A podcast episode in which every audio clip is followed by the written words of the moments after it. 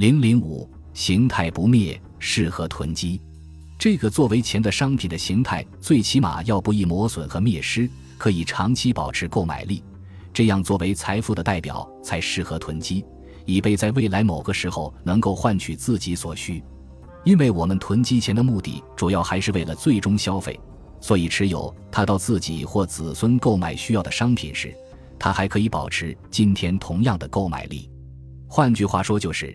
作为钱的这种物品，它不仅是一种间接交换的媒介，为大家所自愿接受，同时它还形态不灭，长期保有价值和购买力。还记得在电视连续剧《人民的名义》第二集中看到的场景吗？当一幅一面墙大小的油画在赵德汉别墅的卧室里被慢慢掀开，一整墙码的整整齐齐的现金随即呈现在我们眼前。现实生活中的一员司长魏鹏远。就是这么一个囤积现金的人。二零一四年四月十七日凌晨，当专案组对他在北京富力城的房产进行搜查时，清点出两亿多元现金，五台点钞机连续工作，还烧坏了一台。这么多的现金放在一个没有人住的房子里，其实相当不安全。倒不是有没有贼惦记的问题，大家可以想想，放在居民楼里，水管漏水。隔壁起火等意外都可能将这些现金化为乌有。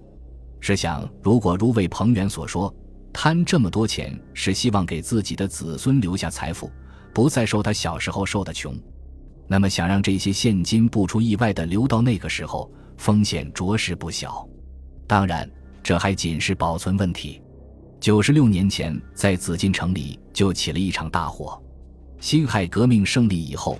末代皇帝溥仪依旧被允许住在紫禁城，但是王朝毕竟覆灭了，宫廷里各色人等都想在最后的时刻再从这个瘦死的骆驼身上开点油水，准备跑路。宫里盗窃猖獗，于是溥仪决定清查宝物。可能是宫里偷盗宝物的太监为了销赃灭迹，建福宫，嘉庆皇帝封存乾隆皇帝珍宝的地方。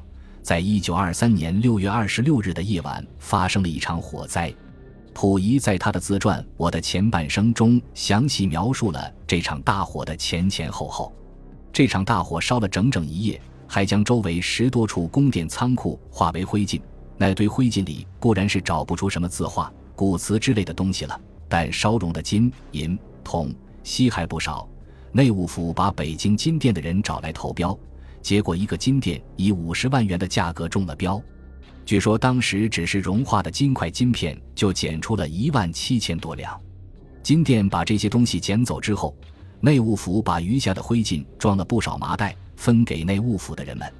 后来有各内务府官员告诉我，他叔父那时舍给北京雍和宫和柏林寺美庙各两座黄金坛城，直径和高度均有一尺上下。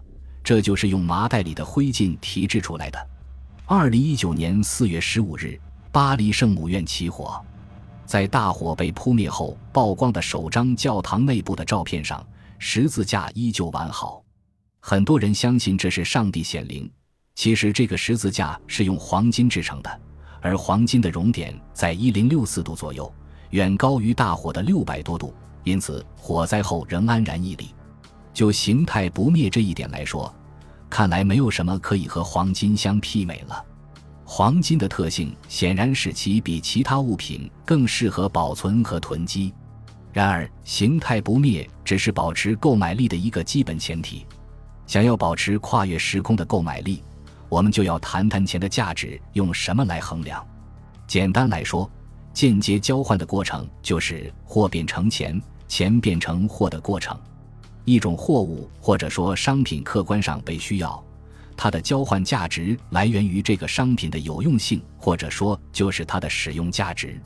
用经济学的术语说，商品或者服务的价值归结于它能够提供满足消费者需求的效用，而商品的使用价值则是一个主观的决定，它因人而异，因时而异，因地而异。比如，大多数男生觉得买汽车比买钻石重要。换手机比买包包更实用，大多数女生可能恰好觉得相反。